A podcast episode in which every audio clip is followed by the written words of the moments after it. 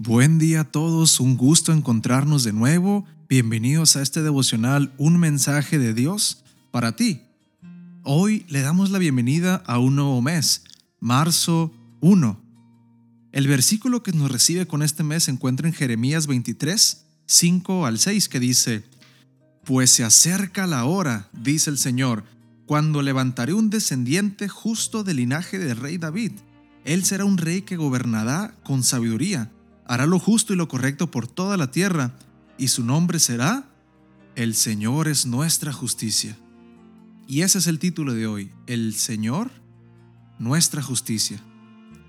La palabra justicia ha tomado un lugar protagónico en nuestra sociedad, desde los movimientos que procuran garantizar los derechos más básicos para todos, hasta aquellas causas que procuran el cuidado del planeta y la asistencia a quienes más lo necesitan, todos deseamos un mundo más justo. Todos deseamos ser tratados con equidad y respeto. ¿Cómo podemos alcanzar tan noble ideal? La necesidad de justicia no es nueva. Ya en nuestros tiempos de Jeremías el pueblo sentía la necesidad de un rey sabio, justo y que siempre hiciera lo correcto. Lamentablemente la situación en tiempos del profeta no era nada envidiable. Asesinatos, impunidad y corrupción era el pan cotidiano. Pero en el versículo de hoy, Dios promete darle al pueblo lo que tanto había anhelado. Jeremías lo cataloga como un descendiente justo que recibirá el nombre de El Señor es nuestra justicia. Nota que en este versículo la justicia se convierte en más que un atributo, la justicia pasa a ser una persona. El Señor es nuestra justicia. Cuando escuchas la frase El Señor es nuestra justicia, ¿en quién piensas? En la Biblia la justicia es más que hacer lo correcto, denota el trato de Dios hacia los seres humanos. También lo expresa lo que Dios desea hacer en nuestras vidas. Pablo, hablando de la cruz, dice en 2 Corintios 5:21, Cristo no cometió pecado alguno, pero por causa nuestra Dios lo hizo pecado, para hacernos a nosotros justicia de Dios en Cristo. ¿No te parece maravilloso? Dios es nuestra justicia pero no se conforma con ser Él nuestra justicia. Quiere hacerte a ti y desea hacerme a mí justicia de Dios en Cristo. Más que protestar en las redes o repetir los argumentos que encontramos en YouTube sobre la justicia social, si deseamos que nuestro mundo sea un lugar mejor, hemos de aferrarnos a Dios, hemos de mantenernos en Cristo, y solo así podremos ser justicia de Dios y transmitirla al mundo que nos rodea. ¿Deseas un mundo más justo? Dios te dice hoy, déjame ser tu justicia y harás de este mundo un lugar más justo.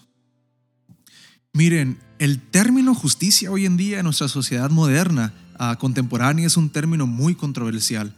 El cristiano cuando escucha el término justicia piensa que es algo arraigado a Cristo, nuestra religión cristiana, nuestros valores, pero tristemente hoy en día no se relacionan casi en lo absoluto. Hay tantos movimientos abogando por minorías, personas oprimidas, personas que están con necesidad de justicia, pero la triste verdad es que la mayoría de estos movimientos lo único que hacen es pelear esa justicia con los valores contrarios al cristianismo. Usan a veces problemas reales, pero con soluciones irreales e incorrectas. O usan simplemente un problema que no existe con una solución que tampoco existe. Tenemos mucha confusión cuando hablamos de la justicia hoy en día, es una justicia muy politizada, llena de interés, llena de agendas, ideologías, cosmovisiones. Pero aquí es donde viene la esperanza de que la justicia que nosotros podemos clamar en la Biblia es diferente. Una justicia que es pura porque viene de un Dios puro.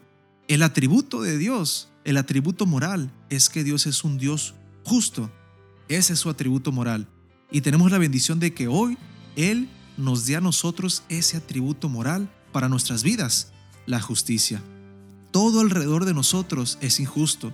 Incluso nuestra simple existencia es una existencia injusta, porque no debería de ser. La justicia es que nosotros hubiésemos perecido, como decía la escritura, que la paga del pecado es muerte. Pero Dios cumplió la justicia por medio de una injusticia. Hizo que nosotros que no merecíamos la vida, hoy tengamos vida y más que eso, oportunidad de vida eterna en Cristo Jesús. Ahora entiendes por qué tenemos que clamar a Dios como justicia nuestra, porque es el único del cual emana verdadera justicia.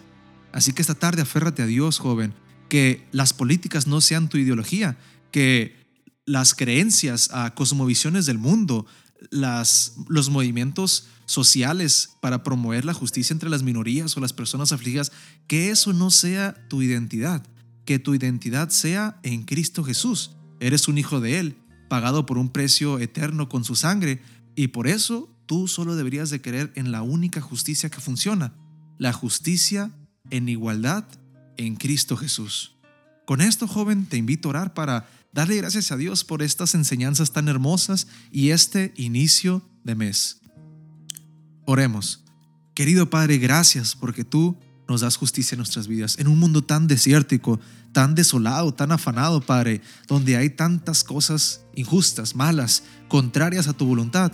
Gracias que en este desierto podemos tener el oasis de vida en ti, podamos entender que la justicia pura viene de tu personalidad, Padre, de tu carácter, y así nosotros podamos entender que nuestra identidad no está en ninguna ideología externa, sino está en ti, en Cristo Jesús.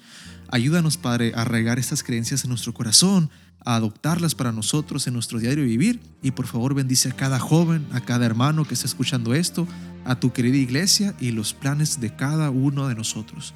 Te lo pedimos en el nombre de Cristo Jesús. Amén. Que Dios te bendiga, joven.